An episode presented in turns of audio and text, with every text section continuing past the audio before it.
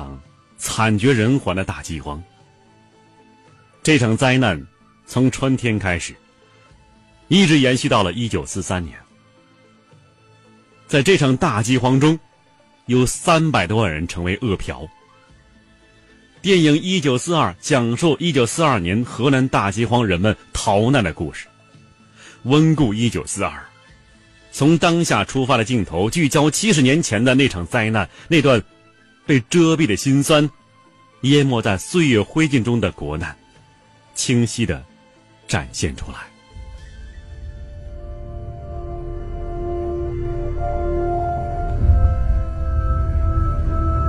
There's a lot of talk about the uh, severity of the drought in Hunan.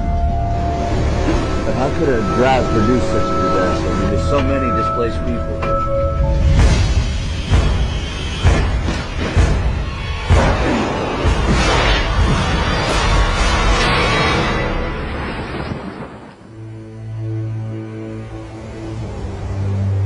locusts.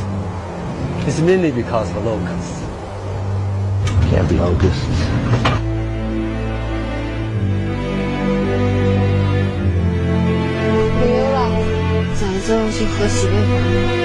Listen to this word, because of the Lord wishes.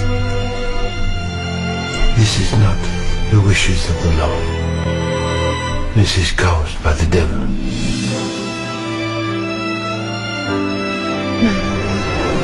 就是我死也别埋孩子了。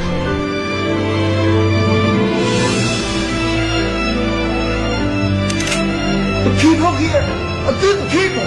Why let them stop undying war?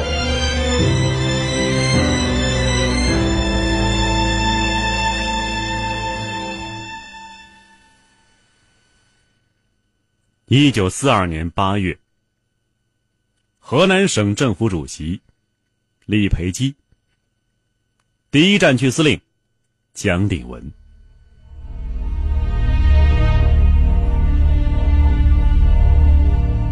可以确定的是啊，在此次大灾之中，河南省政府主席李培基遭到了后来人很大的诟病。有人认为，李培基压根就没有报灾。李培基为什么没有报河南灾情呢？其后有很多猜测，可能是当时啊河南征粮任务重，如果是据实上报，势必减少。他揣摩蒋介石的心思，也是为了自己的官位前途，一味讨好中央。另外一点是，也许在李培基的意识里头，河南灾情这时候并不是那么严重，依旧可以控制。何况秋粮就要来了。毋庸置疑的是，灾荒降临时，不管是减征还是赈粮，灾民们都指望不上了。灾情没有报上去，河南的征粮就不会减免，税赋、租子一层层交上去，哪怕是麦收仅有两三成，依然要按照正常年检的数额来缴纳。老百姓们把仅有的粮食交了出去，口粮一点也没有剩。下场雨，秋粮就可以到嘴吗？可这场雨会来吗？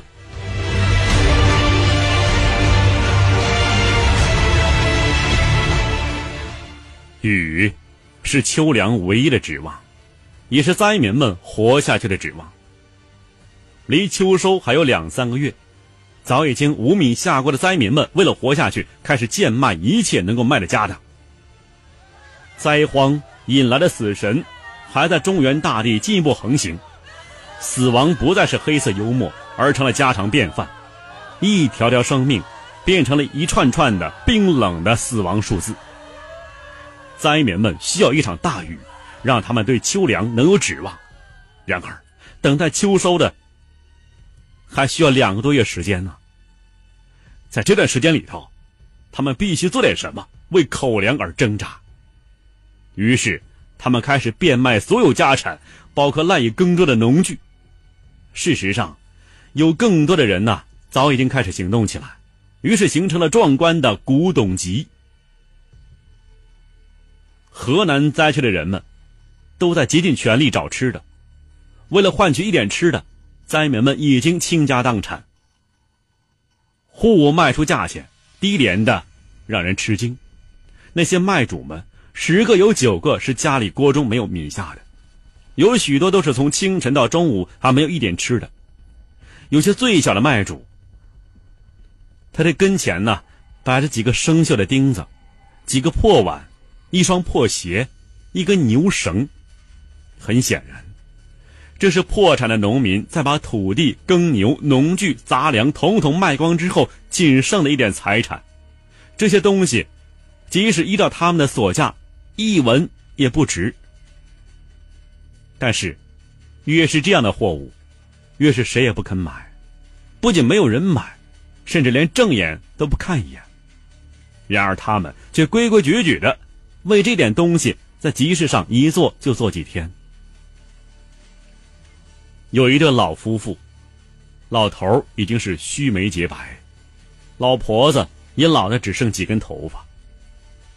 他们在集市中的末端坐着，眼前摆着满桌子都是油腻的被子，一个磨得明光的昙花锤和一根光亮的锄柄，此外什么东西都没有了。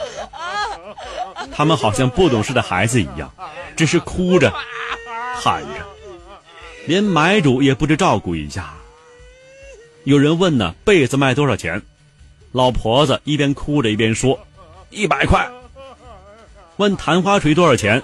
他也说：“一百块。”问厨饼的价，也说：“一百块。”应酬似的回答完，便又正正经经的哭了起来。四周的人都报以惨笑。很显然。这一对老夫妇一点也没有市场上的常识，他们只知道一百块钱才能够买到一天吃的米，只知道对那些被他们磨光的那些昙花锤，还有厨饼，像亲儿子一样舍不得。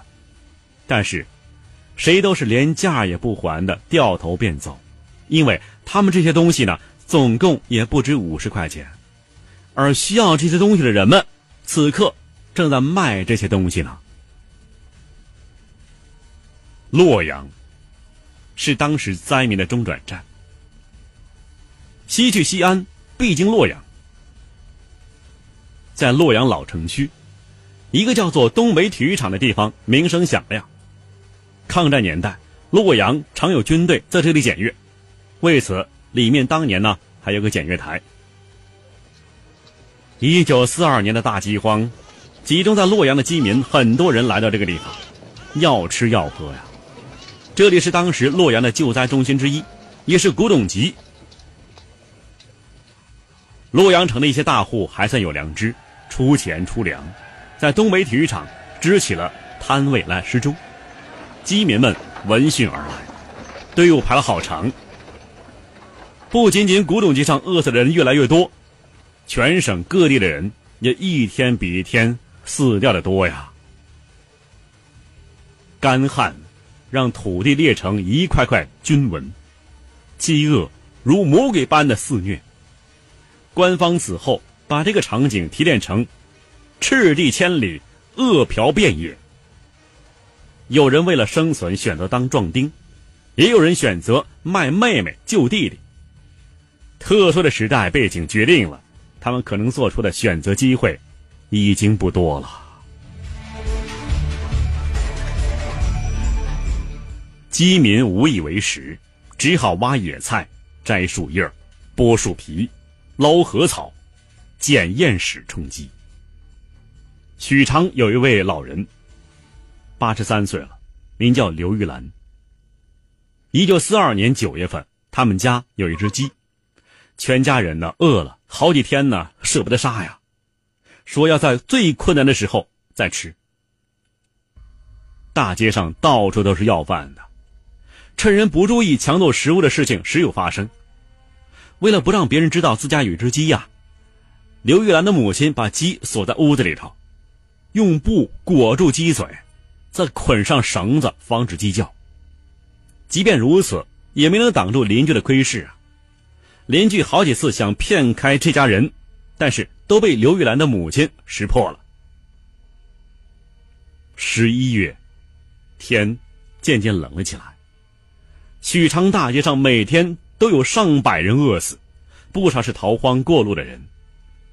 那天早上，刘玉兰的母亲决定把鸡给杀了。终于见到这只被刘家当宝贝藏起来的鸡了，邻居们吓了一跳啊！这还是鸡吗？这瘦的只剩下皮和骨头了。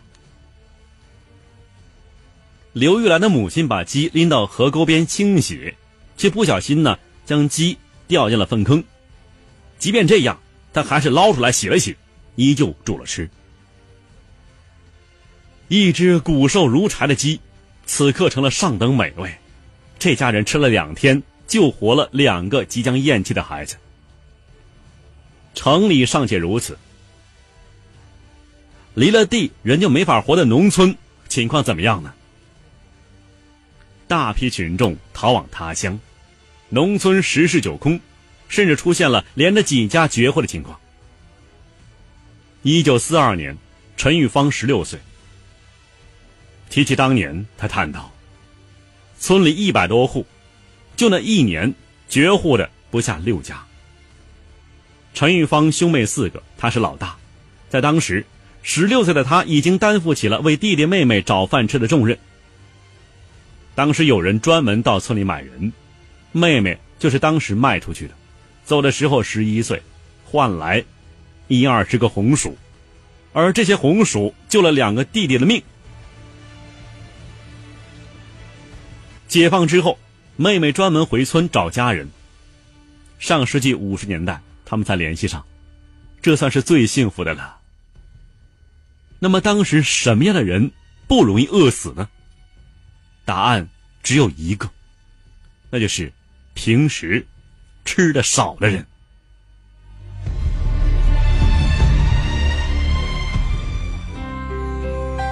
看古今中外，说喜怒哀乐，讲悲欢离合，道世间百态，晚星画传奇。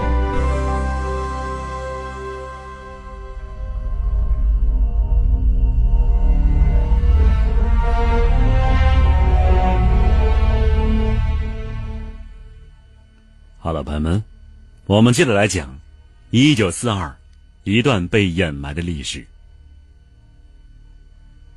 除了饿死，还有人是被撑死的。第二年收麦的时候，终于有点麦子可以收了，成群的人钻进麦地，地主保长拦也拦不住，他们用手抓着麦穗往嘴里塞，可是已经饿了一年了呀。肚皮薄的跟纸似的，吃这么一顿饱饭，很多人活生生的被撑死了。一方面没有东西可吃，一方面还要被保长催粮。在当时，摆在农民面前的只有两条路：要么当壮丁，要么逃荒。大多数时候，每家每户都要被抓壮丁，有些年轻人被胖派去。当壮丁，天真的以为啊，远比在老家饿死强，当兵就有吃的了。事实上，这壮丁并不好当。在军队中逃跑的、饿死的不在少数。如此众多的死亡事件，难道当时政府就没有发觉吗？最先揭开河南大饥荒内幕的是《大公报》的记者张高峰，刚从武汉大学政治系毕业。就被《大公报》派往河南担任战地记者。从陕西入河南，他被眼前的景象惊呆了。在长达六千多字的通讯《饥饿的河南》中写道：“陇海路上，河南灾民成千成万逃往陕西，火车载着男男女女像人山一样，连通遗弃子女者，日有所闻，失足毙命更为常事。”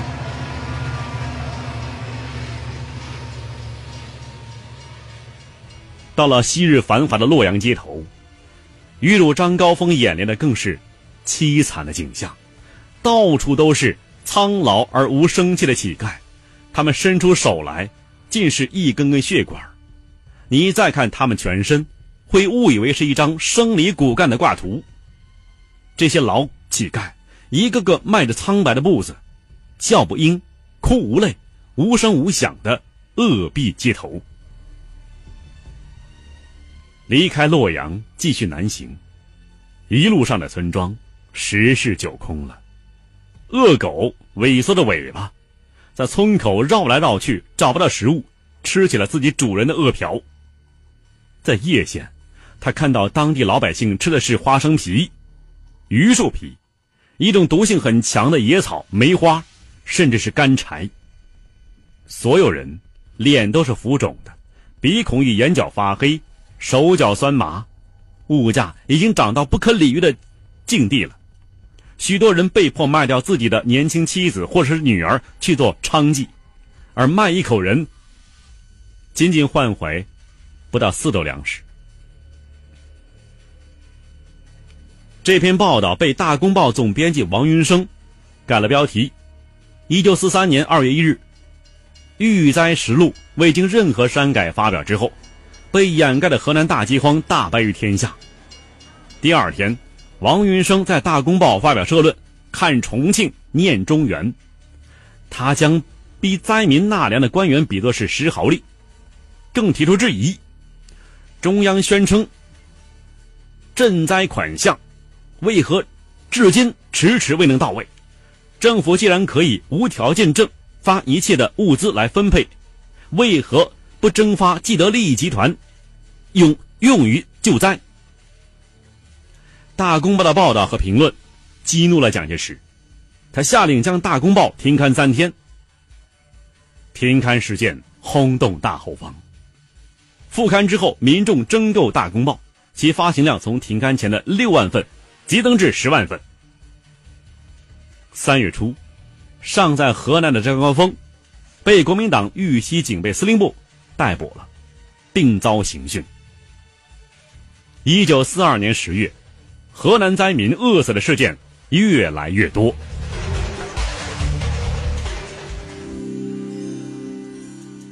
什么是传奇？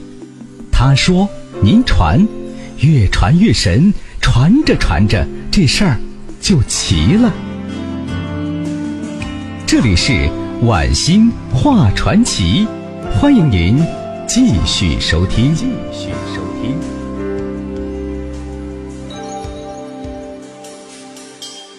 在《江流天地外》一书中，收录的时候，其中有国民参政会参议员郭政伟的回忆。一九四二年，我续任第三届国民参议员，是年河南大旱，除少数水田外，一粒未收，中央不准报灾，亦不救济，我以参政员奔走呼号，不遗余力。结果，河南饿死了五百多万人，河南省主席李培基只报了一千六百零二人。所幸，任何时候都不乏为民请命之人，心存感激的老百姓，便似千百年之前的那个称号送给了郭政委，叫他青天，河南人喊他郭青天。十月二十九日。重庆第三届一次国民参政会议上，郭政委当着国民政府高层的那些要员们痛哭流涕，为河南灾民请命。大会上，郭政委拿出河南灾民吃的观音土、树皮、草根、燕粪等十几种东西，呼吁中央政府对河南减免征粮。事实上，在十月上旬。河南省赈济会就曾经推举杨一峰代表赴重庆，欲请免除灾区，征实配额。但是蒋介石呢，不但拒见他们，而且禁止他们在重庆公开活动。十月二十日，国民政府派张继、张立生到河南视察灾情，他们经过实地考察，承认河南灾情确实严重，但是。据当时任河南省建设厅厅长的张仲呃张仲鲁一九四二年河南大灾的回忆里面说，这两个人呢到河南之后，曾在洛阳开了个小会儿，宣示中央得意，什么意思呢？是河南呢固有灾难，但军粮既不能免，亦不能减，必须完成任务。有灾亦应救，但是不能够为救灾而减免军粮。同时，亦不能夸张灾荒，过分宣传，以免影响士气。这次的无动于衷，让河南老百姓啊，失去了最后一次可能被救命的机会。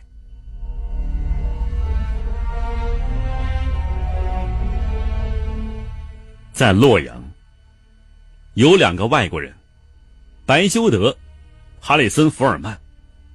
他们两个人骑着马在河南乡村调查。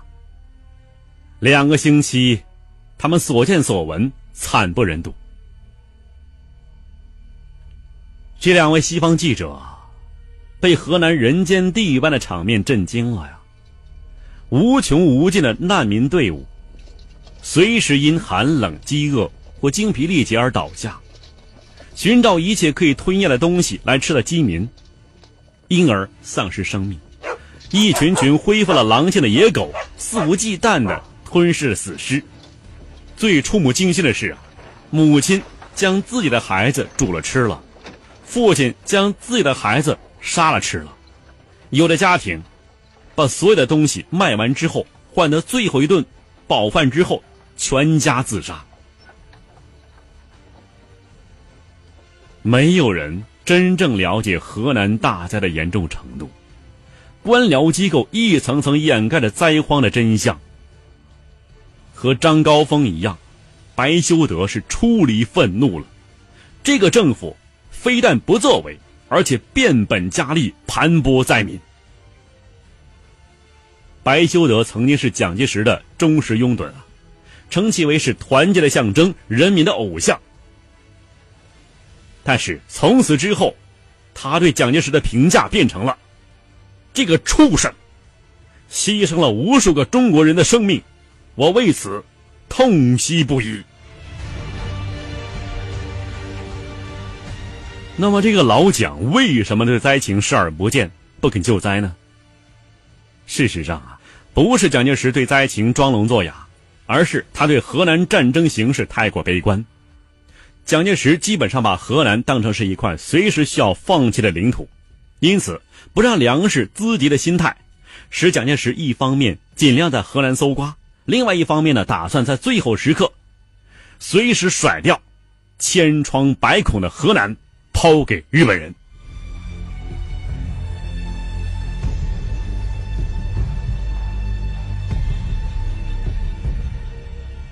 在当地传教士的陪同之下。白修德从灾民口中得知了人吃人的恐怖故事。其实，对当地灾民来说，人吃人已经不鲜见了。问题只在于，是吃死人，还是吃活人？